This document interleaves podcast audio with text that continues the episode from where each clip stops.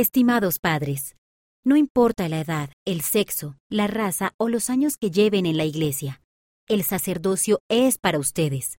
Sus hijos pueden tener preguntas sobre cómo funciona el sacerdocio en la iglesia y en sus vidas. Hablen con ellos sobre cómo les ha bendecido a ustedes y a su familia. Ayúdenles a ver cómo los bendice a ellos también. Enséñenles cómo pueden tener acceso al poder del sacerdocio en su vida. Pueden utilizar estas páginas para comenzar. Un mensaje del profeta y una actividad sobre el sacerdocio. Una historia sobre cómo las bendiciones del sacerdocio pueden traer paz y fortaleza. Una página sobre cómo el sacerdocio bendice tanto a las mujeres como a los hombres. Con amor, amigos.